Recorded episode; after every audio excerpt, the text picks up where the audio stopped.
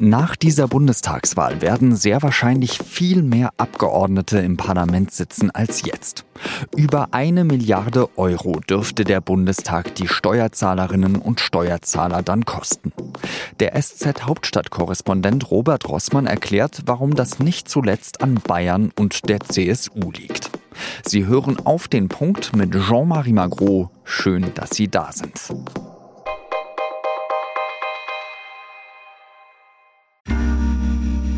Werbung. Hi, ich bin Patrick Bauer, Reporter beim Magazin der Süddeutschen Zeitung. Und gemeinsam mit meiner Kollegin Eva Hoffmann habe ich an einer unglaublichen Geschichte recherchiert. Tom und Jana denken, sie ziehen mit ihrem kleinen Kind zu einer liebevollen Gemeinschaft. Aber sie landen in einer Gruppe, in der Menschen manipuliert und psychisch und physisch fertig gemacht werden. Wie schafft es die Familie da wieder raus? Im Schattenkloster. Chronik einer Gehirnwäsche ist ein SZ Plus Podcast in Zusammenarbeit mit Audible. Jetzt auf sz.de/slash Schattenkloster. Okay, also. In dieser Folge gibt es einen kleinen Crashkurs im Wahlrecht. Klingt etwas trocken, ist aber sehr wichtig für die Bundestagswahl in der nächsten Woche. Alle, die in Deutschland wahlberechtigt sind, haben bei der Bundestagswahl zwei Stimmen. Die Erststimme ist diejenige, mit der man den Direktkandidaten bzw. die Direktkandidatin in seinem Wahlkreis wählen kann. Mit der Zweitstimme wählt man eine Partei.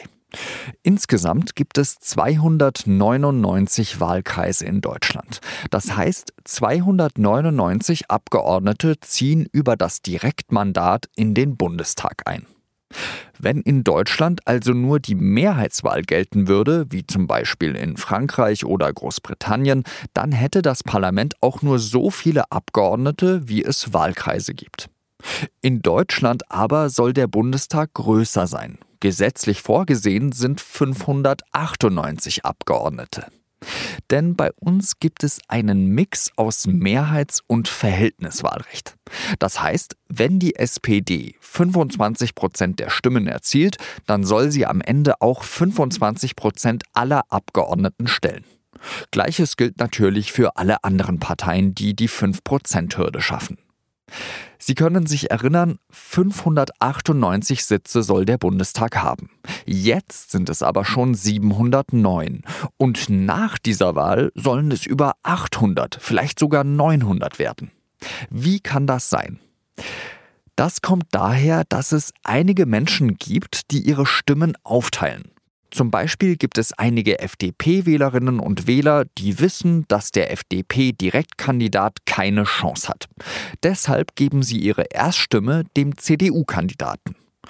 Auch einige linken und grünen Wähler haben ihre Erststimme früher oft denen gegeben, die für die SPD kandidiert haben. Das heißt, dass die Union und teilweise auch die SPD wegen ihrer Direktmandate prozentual mehr Abgeordnete haben als ihnen eigentlich zustehen würden.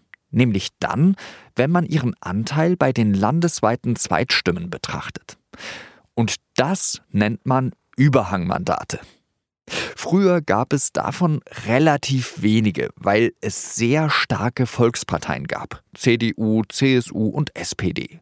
Wenn die aber immer weniger Prozente landesweit holen, aber nahezu genauso viele Direktmandate wie früher, dann entstehen natürlich umso mehr Überhangmandate. Beim letzten Mal gab es 24. Ich hoffe, Sie können bis hierhin noch folgen, weil es sehr kompliziert ist. Jedenfalls müssen diese Überhangmandate ausgeglichen werden. Das heißt, wenn die Union zum Beispiel mehr Mandate über die Erststimme holt, als ihr über das landesweite Zweitstimmenergebnis zustehen, dann müssen die anderen Parteien auch mehr Abgeordnete bekommen.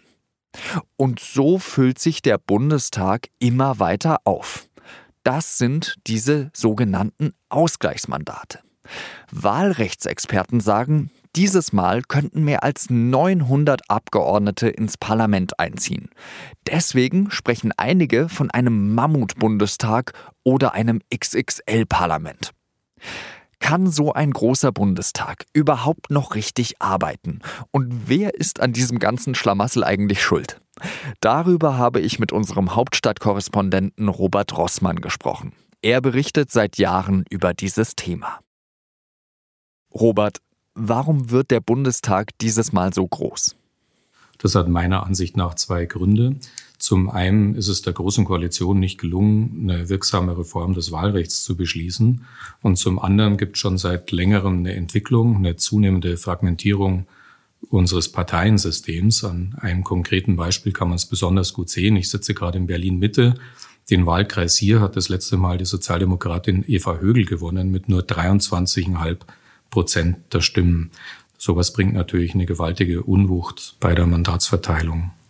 Wer ist denn schuld daran? Konkret in der Politik finde ich vor allem Union und SPD, die beiden Koalitionsparteien. Der damalige Bundestagspräsident Norbert Lammert hat bereits unmittelbar nach der Wahl 2013 eine Reform des Wahlrechts verlangt, weil er schon vorhergesehen hat, die Entwicklung, die jetzt tatsächlich eingetreten ist. Die Große Koalition, die seitdem regiert, hat dann allerdings sieben Jahre gebraucht, bis sie sich im August vergangenen Jahres auf eine Wahlrechtsreform hat verständigen können. Und diese Wahlrechtsreform ist eigentlich nicht wert, Reform genannt zu werden. Das klingt ja nicht nach besonders viel, wenn man bedenkt, dass der Bundestag dann auch immer um über 300 Abgeordnete größer sein wird, als er es eigentlich sein soll. Was hat denn die Opposition für Vorschläge gemacht? Ja, in dem Fall kann man die Opposition tatsächlich loben. Die Grünen, die FDP und die Linken haben über die Fraktionsgrenzen hinweg sogar einen gemeinsamen Gesetzentwurf vorgelegt. Ähm, bisher gibt es ja 299 Direktwahlkreise. Der Gesetzentwurf hätte vorgesehen, die Zahl auf 250 zu reduzieren. Dadurch wäre natürlich auch die Wahrscheinlichkeit von Überhangmandaten kleiner geworden, dadurch die Zahl der Ausgleichsmandate. Das hätte einen dämpfenden Effekt gehabt. Das kann man auch an einem konkreten Beispiel zeigen. Bei der Bundestagswahl 2017, wenn da dieses Wahlrecht der Opposition schon gegolten hätte, wäre es nicht zu 709 Abgeordneten gekommen, sondern nur zu 630. Aber leider gab es keine Verständigung mit der Großen Koalition. Die hat dann nur diese, Miniram, diese Minimalreform beschlossen. Wer hat sich denn da in der Großen Koalition am meisten gegen diese Vorschläge gewehrt? Ein bisschen schwer zu sagen. Zum damaligen Zeitpunkt stand die SPD wie festgenagelt bei 15 Prozent und war ganz froh, wenn der Bundestag nicht verkleinert wird, weil dann wäre die Zahl der Mandate der SPD doppelt gesunken.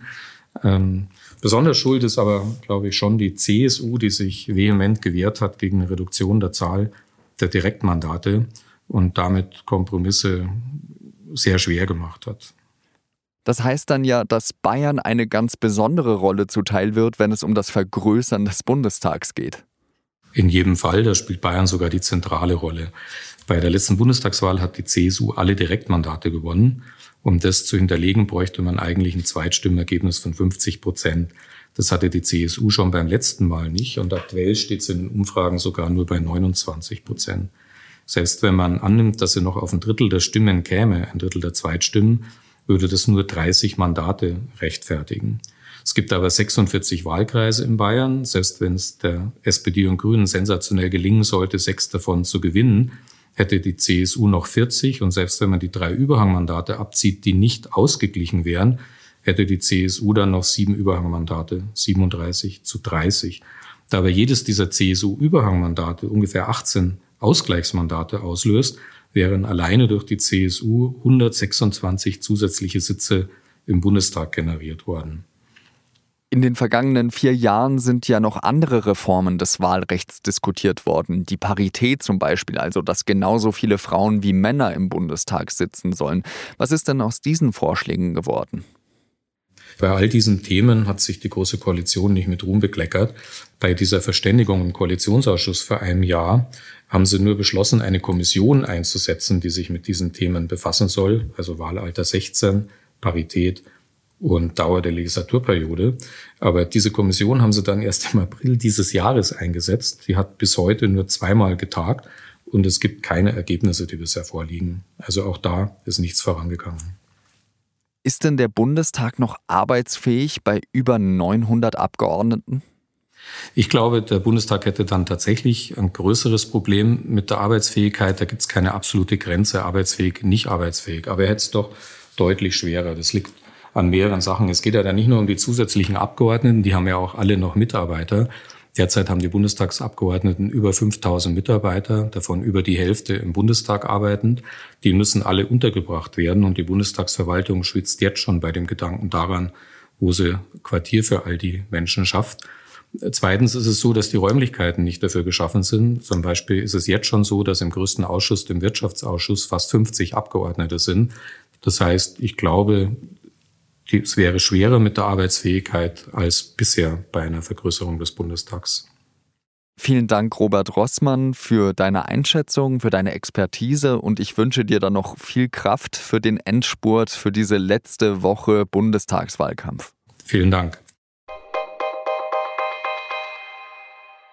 Der Skiort Ischgl ist einer der Gründe dafür, dass sich das Coronavirus in ganz Europa und auch speziell in Deutschland ausgebreitet hat. Ischgl wird von Expertinnen und Experten auch als Ground Zero der Corona-Pandemie bezeichnet. Die Behörden haben dort viel zu spät reagiert und den Betrieb erst geschlossen, als schon viele infiziert waren. In Wien hat jetzt der erste Prozess wegen Ischgl begonnen. Die Witwe und der Sohn eines an Corona gestorbenen Österreichers beschuldigen den Staat für den Tod verantwortlich zu sein. Der Verstorbene soll sich bei der chaotischen Abreise aus Ischgl angesteckt haben. Die Klagenden fordern rund 100.000 Euro Schadenersatz. Der Staat will sich auf keinen Vergleich einlassen. Das Verfahren ist schon geschlossen, weil alle relevanten Informationen schon vorliegen, so das Gericht. Das Urteil werde schriftlich erfolgen. Weitere Klagen wegen Ischgl werden sich anschließen. In Russland sind 110 Millionen Menschen zur Wahl eines neuen Parlaments aufgerufen. Die Abstimmung dauert bis Sonntag. In der Staatsduma werden 450 Sitze vergeben. Es gilt jetzt schon als sicher, dass die Partei Geeintes Russland gewinnen wird. Das ist die Partei, die den Präsidenten Wladimir Putin unterstützt. Die Opposition in Russland hat kaum eine Chance. Der populärste Gegenspieler von Putin, Alexei Nawalny, sitzt nach einem Giftanschlag und seiner Rückkehr aus Deutschland noch immer im Straflager.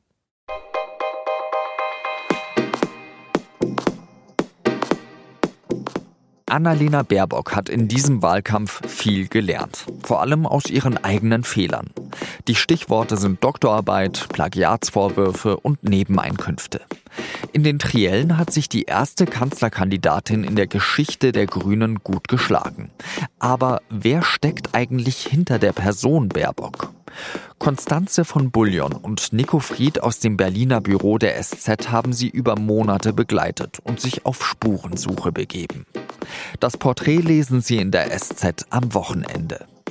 Redaktionsschluss für Auf den Punkt war 16 Uhr. Danke fürs Zuhören und ein schönes Wochenende. Salü.